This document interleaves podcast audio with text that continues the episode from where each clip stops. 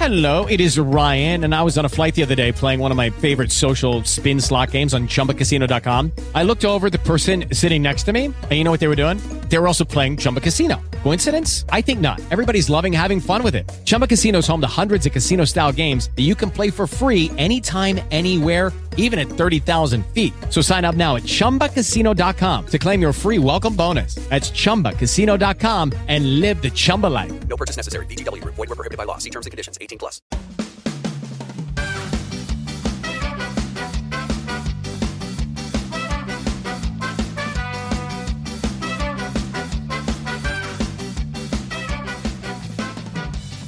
Hola, esto es la ciencia de jaun.com. Yo soy Eneco Huarte Mendicoa y empezamos.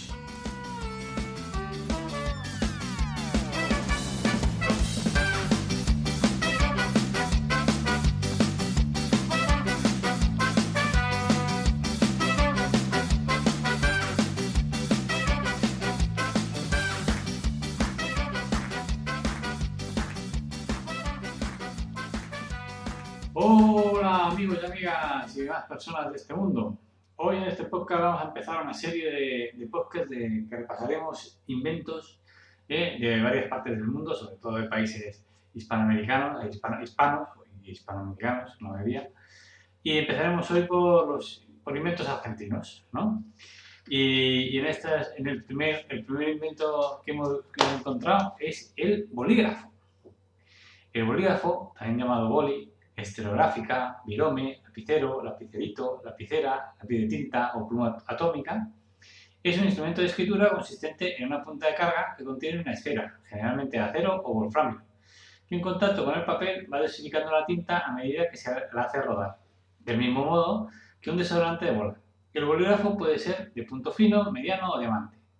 El bolígrafo lapicero es básicamente un tubo de plástico, metal o aleaciones de distintos plásticos o metales que contienen la tinta y que tiene en un extremo la punta de escritura que engarza una pequeña esfera o bola eh, de la que toma el nombre y que sirve para regular la salida de tinta al papel de forma fluida y constante. Este tubo o carga de tinta se encuentra en el interior de un armazón que permite aislarlo con comodidad. Dicho armazón puede ser de dos partes, base y tapón, o de una sola, con diversos mecanismos que sacan o retraen la punta de la carga para protegerla de golpes y evitar que manche cuando se lleva en el bolsillo. Su produ- producción a gran escala ha hecho que el costo sea muy bajo y lo ha convertido en el instrumento universal de escritura manual. Pues vamos a ver un poco eh, ¿no? Eh, de historia. Dice, molestos por los trastornos que les ocasionaban sus plumas fuente, cuando éstas se le en medio de un reportaje, el húngaro naturalizado argentino, Ladislao Viro, y su hermano George Viro, quien era químico, lograron una tinta que, fuera, que era muy útil para la escritura a mano, pero que tenía el inconveniente de que no podía utilizarse con la pluma, pues se acababa de escribir. Pero Ladislao, ideó cómo resolver este último inconveniente observando a unos niños mientras jugaban en la calle con bolitas que al atravesar un charco salían trazando una línea de agua en el suelo seco. Se dio cuenta de que en vez de utilizar una pluma metálica en la punta, debía utilizar una esfera metálica. La dificultad de trasladar ese mecanismo a un instrumento de escritura residía en la imposibilidad de desarrollar esferas de un tamaño suficientemente pequeño. Ladislao Viro patentó un prototipo en Hungría y Francia en 1938, pero no lo llevó a comercializar. Ese mismo año, Agustín Pedro Justo, quien pocos meses antes había dejado de ser presidente de la Nación Argentina, le invitó a radicarse en su país cuando de casualidad lo conoció en, en- en momentos en que Viro estaba en Yugoslavia haciendo notas para un periódico húngaro. Agustín Justo lo vio escribiendo con un prototipo de bolígrafo y maravillado por esa forma de escribir se puso a charlar con él. Viro le habló de la dificultad de conseguir una visa y Justo, que no le había dicho quién era, le dio una tarjeta con su nombre. Viro no se decidió en ese momento a viajar a Argentina, pero en mayo de 1940, al comenzar la Segunda Guerra Mundial, él y su hermano emigraron a ese país junto con Juan Jorge Meine, su socio y amigo, que le ayudó a escapar de la persecución na- nazi por su origen, su origen judío. Tiempo después, su esposa Elsa y su hija Mariana desembarcarían también en Buenos Aires. Y en ese mismo año formaron la compañía Viro, Viro Meine Viro y una, y una cochera con 40 operarios y un bajo presupuesto mejoró su invento, registrando el 10 de junio de 1943 una nueva patente en Buenos Aires. Lanzaron el, producto, el nuevo producto al mercado bajo el nombre co- comercial de Virome. acrónimo formado por las sílabas iniciales de Viro y Mei. Al principio los libreros consideraron que estos lapicitos a tinta eran demasiado baratos como para venderlos como herramienta de trabajo y lo vendían como juguetes para niños. Al respecto, en su última entrevista antes de fallecer, Viro afirmó, mi juguete, entre comillas, dejó 36 millones de dólares en el Tesoro argentino, dinero que el país ganó vendiendo productos no de la tierra, sino del cerebro. Cuando comenzó a promocionarse, se le llamaba pluma esferográfica, por espero, y se hacía hincapié en que siempre estaba cargada, se secaba en el acto y permitía hacer copias con, papel carbón y era única para la aviación y su tinta era indeleble. En 1943 licenció su invento en la entonces extraordinaria suma de 2 millones de dólares a la empresa de instrumentos de escritura Evershed de los Estados Unidos, que fue adquirida a su vez por la empresa Parker Pen Company. Instaló su planta en la, Argentina y sus oficinas comerciales en las que ocupaba Irome y en 1951 a Marcel Beach de Francia. Este último desarrolló la marca, bajo la marca Vic un bolígrafo de bajo coste que contribuyó enormemente a la, a la popularización del invento. En 1945, la Fuerza Aérea de Estados Unidos hizo un pedido de 20.000 unidades. Viro no había patentado su invento en Estados Unidos, lo que provocó fuerte competencia. En el mismo año, Milton Reynolds desarrolló su propio modelo y Franz Sitz inventó la tinta que seca en, contacto con el aire, conocida comercialmente como papermate. La sociedad formada por Viro y sus socios quebró, aquejada de falta de financiación y por nuevos inventos que no tuvieron éxito comercial. Un antiguo proveedor, Francisco eh, Barceloni, independientemente de los desarrollos de Vic, intentó entusiasmar a Viro para fabricar un bolígrafo de bajo coste. No logró convencerle y se instaló por su cuenta. Mejoró el flujo de tinta y ensayó una bolita de triple dureza. Posteriormente, Barceloni contrató a Viro para la dirección de la nueva fábrica, cuyo nombre comercial era Silvapen. Entre otros inventos, Viro también diseñó un perfumero usando el mismo principio que el bolígrafo. Más tarde, con el mismo principio, se creó el desodorante de bolilla, conocido en inglés como roller.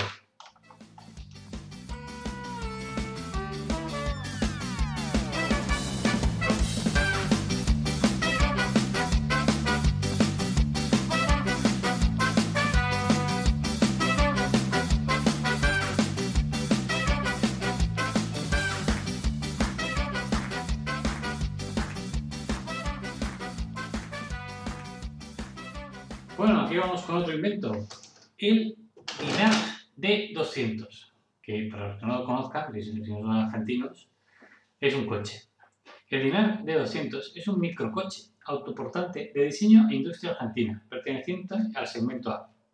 Solamente se fabricaron 300 unidades de este microcoche, por lo que hoy en día se considera un auto de colección. Solamente se fabricó en su versión de dos puertas con dos asientos, aunque detrás del asiento tiene una tapa que se puede bajar y puede albergar dos niños sentados. Es un auto de dimensiones muy reducidas. Tiene 2.430 milímetros de largo, 1.200 milímetros de ancho y 1.200 milímetros de alto. Solamente podía alcanzar los 75 km hora. Pese a estas desventajas, era un auto de muy bajo coste y a la vez muy raro. A cada 17,5 km consume un litro de combustible. Pues vamos a ver un poco de esta historia de este coche curioso. El comienzo de la empresa que construyó este coche se remonta al año 1959, cuando un grupo de industriales e ingenieros crearon la sociedad anónima a la que llamaron Dinámica Industrial Argentina, DIA, con capitales argentinos. En, esa época, muchas empresas nacionales e internacionales se lanzaron a la fabricación de automotores aprovechando el régimen de promoción de la industria automotriz, lanzado por el gobierno de Arturo Frondizi en 1959. Otro ejemplo, por ejemplo, de, este, de esta política, de este, este em, emprendimiento es el Siam Ditela 1500.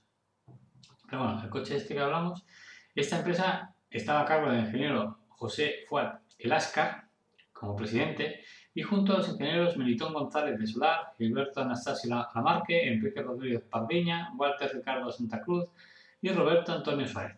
Ellos decidieron diseñar un automóvil de pequeñas dimensiones y bajo coste para su compra como para su mantenimiento. En 1960 se terminaron de construir tres prototipos de este Dinar D200. Un año después se realizaron ensayos con estos prototipos y realizaron, realizando recorridos de 100.000 kilómetros.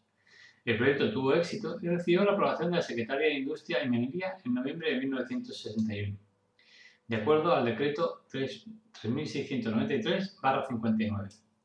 En ese mismo año se comienza la producción de este vehículo en la planta industrial en Chacras y Camino San Roque, ciudad de Córdoba.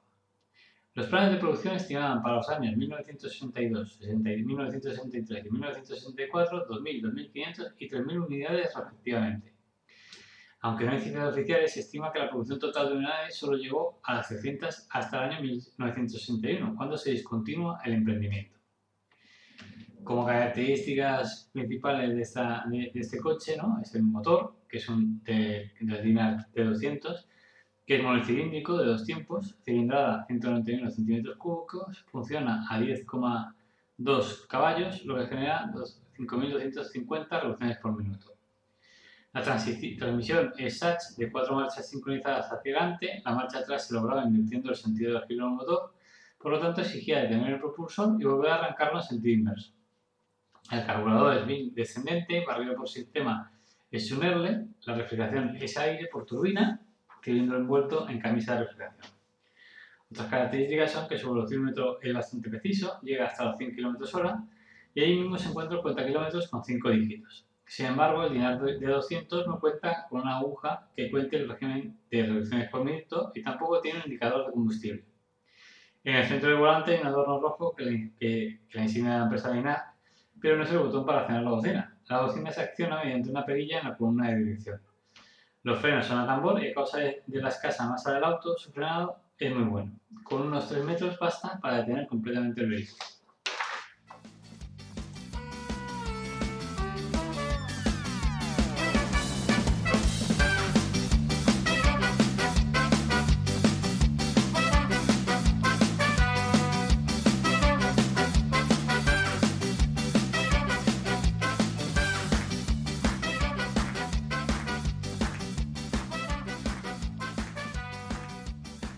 Otro invento de origen argentino es la escopometría, que es la disciplina compuesta de técnicas y procedimientos derivados de la física basados en la observación de la medición aplicadas a comparaciones entre dos o más objetos de estudio con fines de identificación.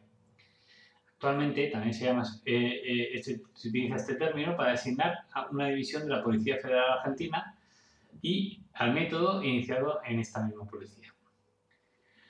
Su nombre de, deriva del griego escopein, que significa observar, y metrón, que significa medida, pudiendo traducirse como medida de la observación u observación de la medida, aunque también puede apreciarse simplemente por su significado literal, observar medir. Algunos autores proponen la idea de que la palabra fue inspirada en Sherlock Holmes, más precisamente en Estudio de Escarlata, donde el personaje investiga una escritura realizada con sangre en una pared durante 20 minutos, utilizando un cristal con aumento y un elemento de medición observando y midiendo el documento. Esto hace de la escopometría parte de una, de una, serie de términos de la criminalística que se inspiraron en novelas policiales. El método, pues hablemos del método. ¿no? Los métodos que utiliza esta disciplina en cualquiera de sus variantes son la observación y la comparación. El objetivo que tiene la escopometría es determinar la autenticidad o falsedad de los elementos de los cuales se duda, se duda esta propiedad, a los que se denomina dubitativo, dubitados determinando las características que el mismo presenta y comparándolas con las características presentes en elementos de los cuales se tiene certeza de su autenticidad, a los que se denomina indubitados. De esta manera y con una explicación simple, si el dubitado comparte las características del dubitado, el primero también es auténtico, pero si no las comparte es falso. Para organizar el estudio se procedió a, separarlo en pasos metódicos. Primero, determinación de los principios del sistema en relación a los elementos. Y para ello, Debemos determinar la originalidad y correspondencia de los elementos de comparación. Para poder realizar el estudio será necesario tener los elementos originales, originales tanto dubitado como indubitado, y no una copia de los mismos, ya que en las copias se pierden características como presión en caso de manuscritos. Además, debemos tener elementos de comparación correspondientes. Si poseemos un manuscrito como elemento dubitado, no podremos compararlo con una, forma, con una firma ilegible, ya que presentan diferentes características. 2. Estudio del soporte. El objetivo de este paso es determinar si el mismo fue adulterado, ya que de presentar maniobras de este tipo existe posibilidad de que se hayan afectado las características de individualidad. 3. Análisis extrínseco. En el estudio de estas características propiamente dichas, el mismo tiende a determinar las características generales del elemento, buscando una primera impresión que sirva de punto de partida para guiar el resto de la investigación. Cabe señalar que no se utiliza ningún elemento de aumento como tampoco iluminaciones especiales. 4. análisis intrínseco. En él se ahonda finalmente en las características más íntimas del elemento. Se utilizan aumentos buscando pequeños detalles propios y este paso también se, se vale de diferentes tipos de iluminación con variación de ángulo. Y por último, 5. Análisis comparativo de las características determinadas en los elementos. Y siguiendo el mismo orden descrito, primero se comparan las surgidas del análisis extrínseco.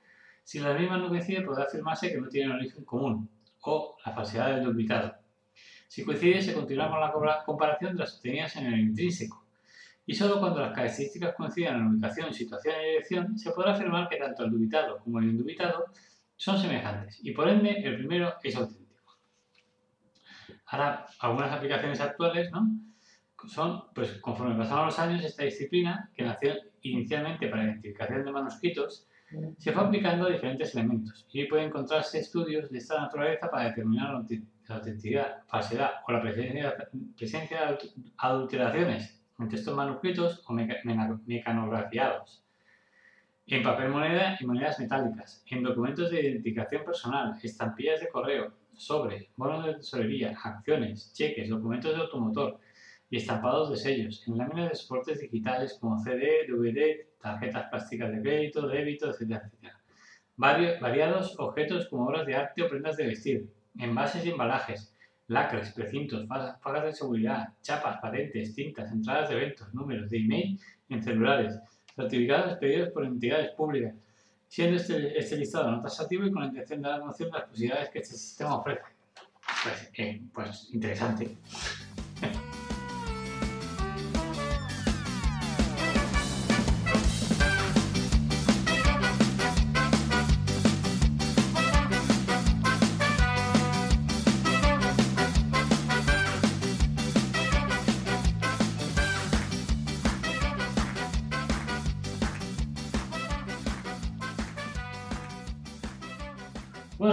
Otro invento de, procedencia argentina, pues el facilitador de parto Odón.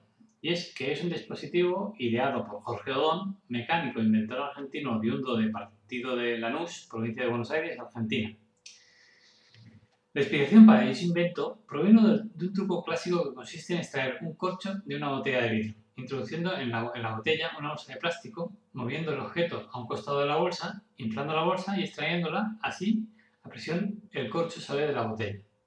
Jorge Odón, un inventor y mecánico, pensó durante una noche que este truco, este truco clásico podría facilitar un parto. Invención del, del dispositivo. Odón creó un dispositivo basado en este truco, para facilitar el parto durante el periodo expulsivo prolongado, como esto sucede cuando una mujer tiene la máxima dilatación, se encuentra empujando, pero el parto no se produce. Para así reducir los riesgos de infecciones perinatales, como también para evitar una, hacer una cesárea. El artefacto fue probado en 11 partos con resultados positivos. El proyecto fue avalado por la Organización Mundial de la Salud y recibió numerosas distinciones.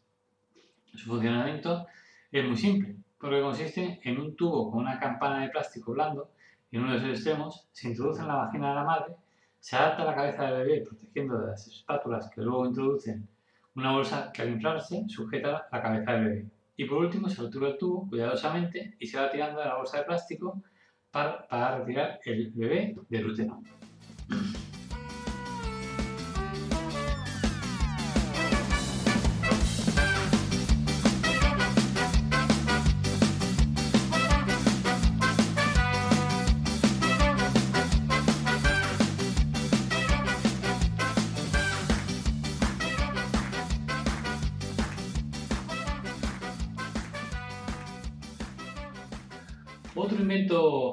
Argentino es el fotoliptófono. Y es que el fotoliptófono es un dispositivo óptico analógico que registra sonido audible en un soporte de papel, inventado por el ingeniero argentino Fernando Crudo. Y un poco de historia sobre este, este, dispositivo. Dice, en un principio, Fernando Crudo había construido un aparato capaz de registrar el sonido, variaciones de presión que se producen y transportan por el aire. Estas variantes eran impresas con tinta común al papel. El fotoliptófono permite reproducir sonido en papel común sin necesidad de ruido alguno. Una de las grandes ventajas era que no había roce entre el cabezal lector y el papel soporte, Por lo tanto, no existía desgaste. El sistema de grabación era caro, complejo y aparatoso. Empleaba un proceso similar al naciente cine sonoro. Pero la reproducción era mucho más simple y la misma era posible con un equipo de reducidas dimensiones. Patentó el invento en el 23 de noviembre de 1934. It is Ryan here, and I have a question for you. What do you do when you win? Like, are you a fist pumper? a woohooer, a hand clapper, a high fiver. I kind of like the high five, but if you want to hone in on those winning moves, check out Chumba Casino. At ChumbaCasino.com, choose from hundreds of social casino style games for your chance to redeem serious cash prizes. There are new game releases weekly, plus free daily bonuses. So don't wait. Start having the most fun ever at ChumbaCasino.com. No purchase necessary. VGW. Void were prohibited by law. See terms and conditions. 18 plus. ¿No te encantaría tener 100 dólares extra en tu bolsillo? Haz que un experto bilingüe de TurboTax declare tus impuestos para el 31 de marzo y obtén 100 dólares de vuelta al instante. Porque no importa cuáles hayan sido tus logros del año pasado, TurboTax hace que cuenten. Obtén 100 dólares de vuelta y tus impuestos con 100% de precisión, solo con Intuit TurboTax. Debes declarar para el 31 de marzo. Crédito solo aplicable al costo de la presentación federal con TurboTax Full Service. Oferta sujeta a cambios o cancelación en cualquier momento. La primera patente concedida corresponde al 2 de febrero de 1931 con el número 35.284 y el título de Nueva reproducción fonográfica. Se trataba de un sistema de grabación en papel con forma de disco en el que la información se imprimía por densidad variable, niveles de gris. Durante la década de 1930 obtuvo diversas patentes en Argentina y otros 30 países. El periódico francés Le Journal de París publicó el 15 de julio de 1933 una página entera dedicada al contenido de información sonora impresa en papel. Una de las páginas tenía algo más de dos minutos de sonido impreso en papel o un oscilograma, como se le conoce. Se trata de la primera vez que se publicó algo así a través de un medio masivo. El contenido de la hoja era el tango Bésame otra vez, interpretado por Osvaldo Fresero, pieza inédita del músico ya que no figura en su discografía.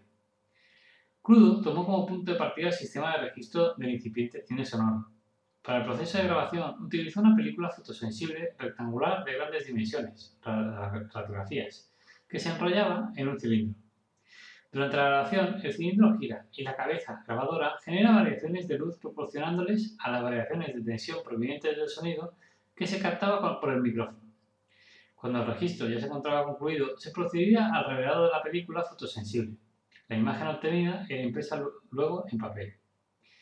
Para reproducir el fotolitograma, el sistema proyecta un haz de luz concentrado sobre el soporte, que podía ser cualquier papel, inclusive el periódico, como, hemos dicho en, el Journal. Al girar el cilindro, las franjas que forman la línea en espiral en el cilindro son escaneadas progresivamente por el reflejo que genera el haz de luz.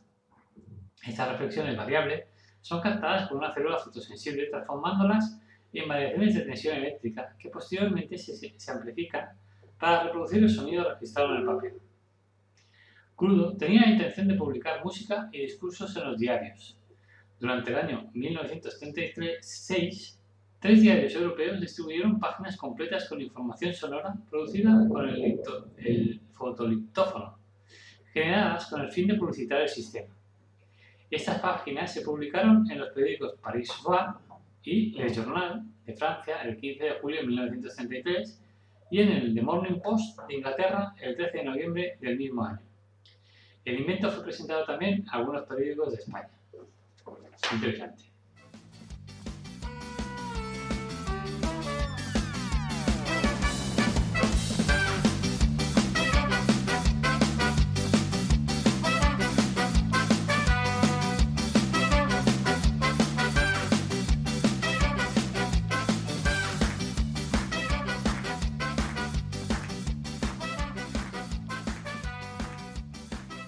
Bueno, otro, otro invento de procedencia argentina y que es imprescindible en muchas casas es el guardapizza. El guardapizza, también conocido como sepi, tipo de plástico, coloquialmente también llamado mesita o cosito de la pizza en el dialecto de Río, de Río de la Plata, es un objeto que se emplea en el reparto de pizzas para pedir, pedir que el recipiente en el que se entrega la pizza colapse en el centro y haga contacto con la comida. También sirve para impedir que después de que haya sido cortada, la pizza se desarme durante el reparto. El guardapizza usualmente está hecho de plástico y cuenta con tres patas.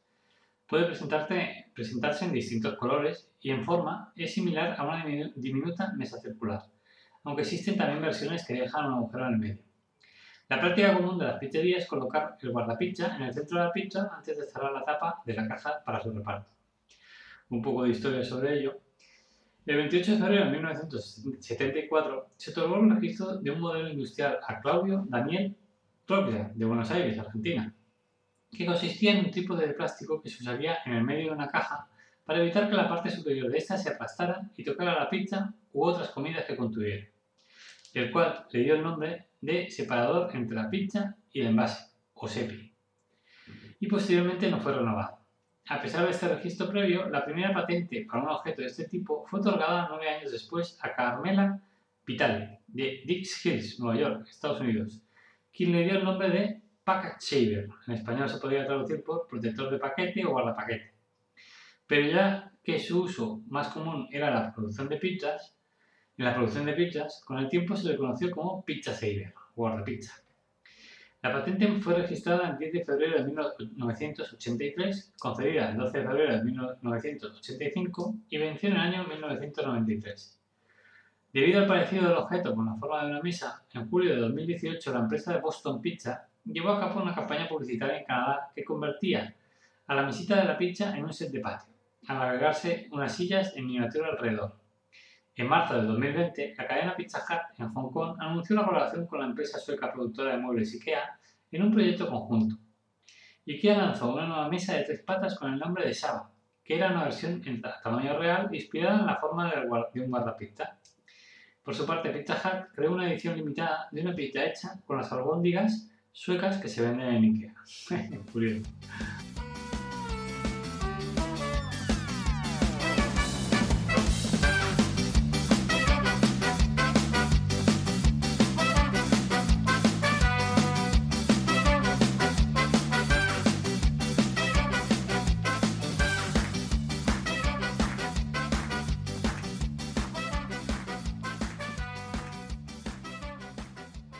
Siguiente invento de procedencia argentina es la esperidina. ¿Qué es la esperidina para los que no somos argentinos o no conocemos demasiado? Pues es una bebida argentina a base de corteza de naranjas amargas o agrias y dulces de frutos inmaduros, los cuales tienen un gran contenido de flavonoides, esperidina, neoesperidina y naranjina. Su creador fue el estadounidense Melvin Sewell Bagley, fundador de la empresa argentina Bagley, en 1864.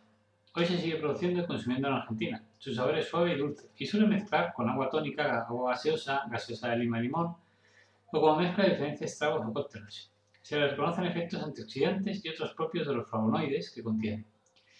Un poco de etimología sobre el nombre y es que es- esta bebida, el nombre de esta bebida recuerda al jardín de las Hespérides, posible mitización antigua en España, ya que en las islas donde se encontraba tal jardín se encontraban mágicas o doradas manzanas custodiadas por las Hespérides Tales manzanas doradas serían las naranjas que, acorde al mito, eh, griego, solo Hércules Hércules pudo llevar a lo que es hoy Europa. Y la historia sobre esta bebida ¿no? es que en 1862 un inmigrante oriundo de Boston, de Estados Unidos, llamado Melvin Sewell Bagley, emigró a la Argentina. Comenzó a trabajar en la farmacia La Estrella, que, todavía existe hoy, según creo, en la porteña esquina de las calles Defensa y Alsina. Allí, entre alambiques, tubos de ensayo y fórmulas ingeniosas, y utilizando las naranjas de una vieja quinta ubicada en Bernal, crea una bebida de la que pronto hubo hablado todo Buenos Aires. Eh, hay que hablar de la campaña publicitaria novedosa, y es que al el potencial de su bebida, Bagley comenzó a planificar una campaña publicitaria original y vanguardista para la época. Un día como cualquiera de los porteños comenzaron a ver las calles pintadas con enormes, no, enormes letreros con la frase «Se viene la esperidina». La curiosidad invadió a gran parte de los 140.000 habitantes que en aquel entonces tenía Buenos Aires.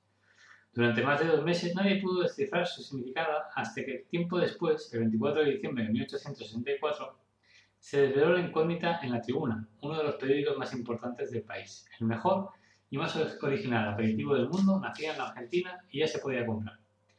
En apenas unos pocos meses, la esperidina se convirtió en el aperitivo de moda gracias a su sabor original y a la calidad de sus ingredientes y elaboración, e incluso eh, fue aceptada socialmente para el consumo de las mujeres en espacios públicos en esa época.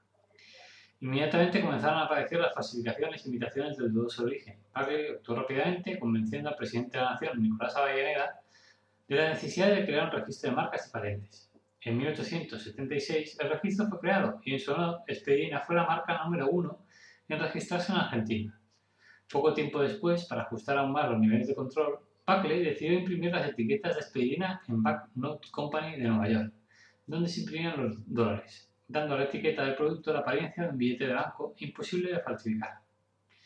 Como curiosidades, por ejemplo, el fue un tónico de guerra. ¿no? La expedina también estuvo presente en la guerra de la Triple Alianza en 1864-1870, más precisamente, más precisamente en las tiendas de campaña para revitalizar los heridos.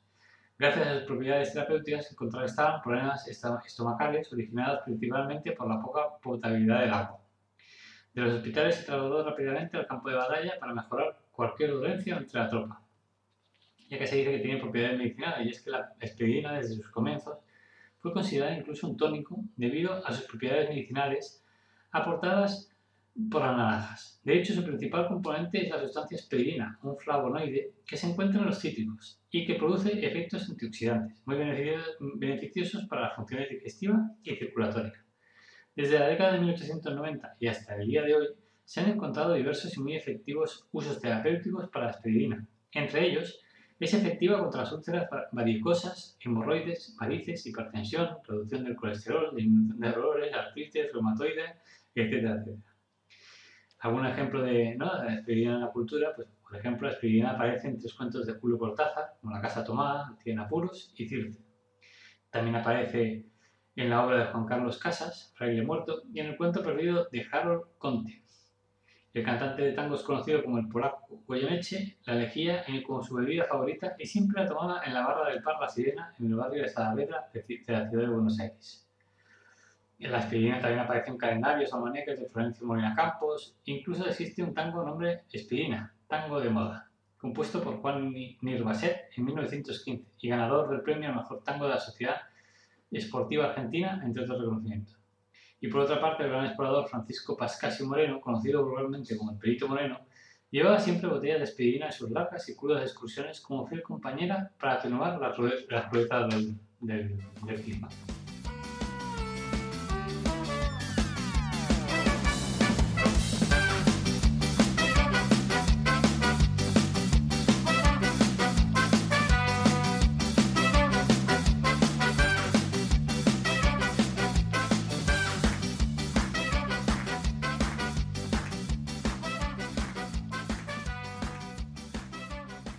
Pues vamos a acabar esta primera parte de, inventos que provienen de, la Argentina hablando de la holofonía.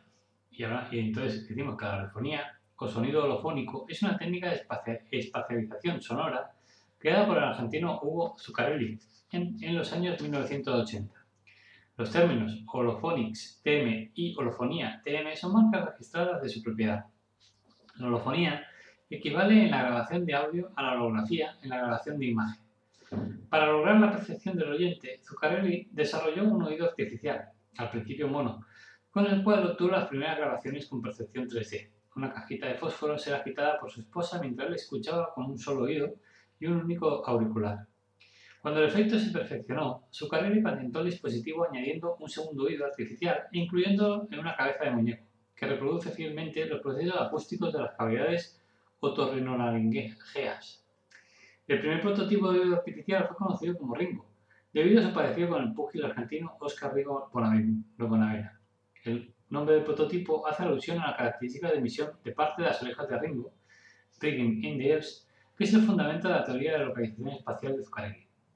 La, holofonía es supuestamente el único sistema con percepción 3D que también puede escucharse en mono, dado que las relaciones de fase son nulas, invirtiendo la polaridad de un canal y el efecto no se altera.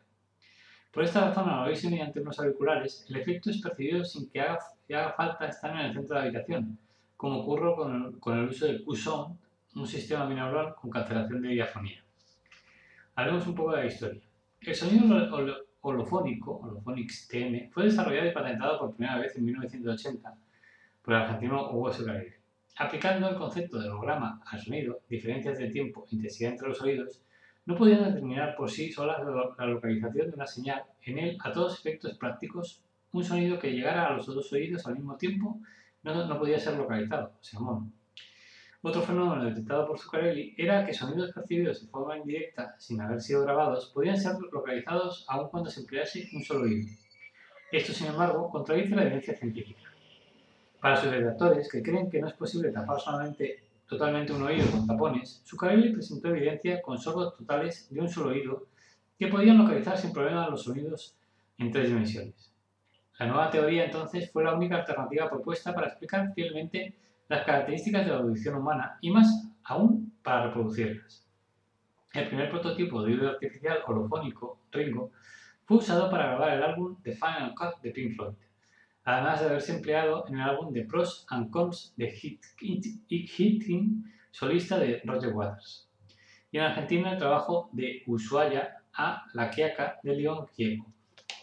Dado que los efectos de interferencia de las ondas de emisión del oído y la de los sonidos al escuchar son asimétricos, esta interferencia daría al cerebro los necesarios parámetros para que una localización espacial fuera completa incluso en, plano, en el plano monaural.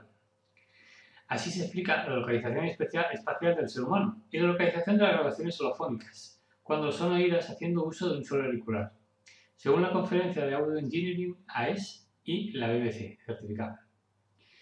Esta teoría nunca fue aceptada por la comunidad científica. Solo existen escritos marginales en diarios y revistas científicas y evidencia certificable en vídeos de programas científicos y de noticias. Pero nadie hasta ahora decidió dar crédito a las teorías o las evidencias de Zuccarelli. Según Zuccarelli, muchas de las actividades se vieron frenadas por la industria discográfica y en especial dice que fueron los intereses creados de las multinacionales que decidieron promover sistemas de sonido más caros como Dolby, Dolby DTS y Sony que, requerían más equipo electrónico y altavoces múltiples para obtener un resultado más primitivo. Para obtener sonidos en el plano vertical, algunas compañías proponen incluso altavoces en el techo. El sistema audiofónico solo necesita dos canales y o dos altavoces de estéreo. Zuccarelli diseñó además un par de altoparlantes capaces de recrear el efecto en una habitación convencional. Vídeos de estas demostraciones donde se puede ver a la audiencia apuntando con su dedo hacia arriba en movimientos circulares y pueden verse en el sitio de YouTube de Zuccarelli. A pesar de existir historias relacionadas a la familia Maggi, Humberto y Mauricio, no existe ninguna relación comercial ni práctica entre estos italianos y la holofonía. La patente citada en muchos textos no se puede demostrar que exista. Técnica sobre el, sistema. En efecto, el efecto se consigue con cabezas de maniquí que tratan de simular las condiciones auditivas de una cabeza humana, usando para ello los órganos auditivos artificiales en los que se colocan los micrófonos donde deberían estar los oídos. De esta forma, el sonido se graba de una manera aproximada a cómo llegaría a los oídos de una persona. Zuccarelli le agregó a su cabeza llamada Ringo una emisión de sonido interna de referencia. Así los micrófonos graban la interferencia creada entre ambos sonidos, exterior y el propio, consiguiendo la tridimensionalidad del sonido.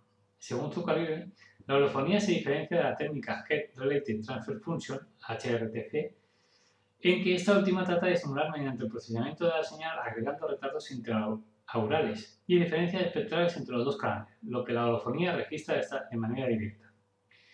Aplicaciones, pues claro, música, como hemos dicho, de Pink Floyd, de Final Cut, Roger Waters, de Pros and of King o Physics TV de Dreamless de Sam Bizarre. En el cine, del mismo modo que en su aplicación a la música, el uso comercial de holofonía no se extendió hasta que se desarrollaron los altavoces holofónicos. Sin embargo, el juego de los altavoces diseñado por Hugo Zaccaria no atrajo los intereses de comerciales de comerciantes de sistemas. Y, y para acabar, la controversia. Hubo cierta controversia en las afirmaciones hechas por Zuccarelli sobre su técnica de grabación. El efecto conseguido puede ser comparable a las grabaciones binaurales tradicionales que utilizan cabezas de maniquí a través de técnicas 3D utilizando HRTF. No hay evidencia o estudios conducidos que indiquen que la técnica de grabación holofónica sea diferente o superior de, los otros métodos. Zuccarelli nunca publicó su técnica ni hizo estudios independientes de los resultados. La única publicación disponible es una patente, la cual describe un típico maniquí utilizando las técnicas binaurales. Cuando Zuccarelli presentó su teoría en la revista Neuroscience en 1983, recibió dos críticas, una de ellas hecha por el descubridor de las emisiones otoacústicas. Mientras que las emisiones otoacústicas existen, no hay evidencia para sostener que, juegan un rol en la espacialización del sonido, ni tampoco para afirmar que hay un mecanismo de interferencia como sostiene Zuccarelli. Por el contrario, abunda la literatura que demuestra que las señales espaciales debidamente presentadas a través de sistemas de HRTF, imitación de cabezas binaurales, o de, o de grabación binaural son adecuadas para reproducir grabaciones espaciales realistas comparables a la escucha real y comparables a las demostraciones holofónicas. Pues muy interesante y espero que os haya gustado esta primera parte de, de inventos e invenciones eh, procedentes de Argentina y tendremos supongo una parte 2 y a saber 3. Que tengáis todos una buena semana, un buen día o lo que, o- o lo que tengáis teniendo. un beso a todos y todas, chao.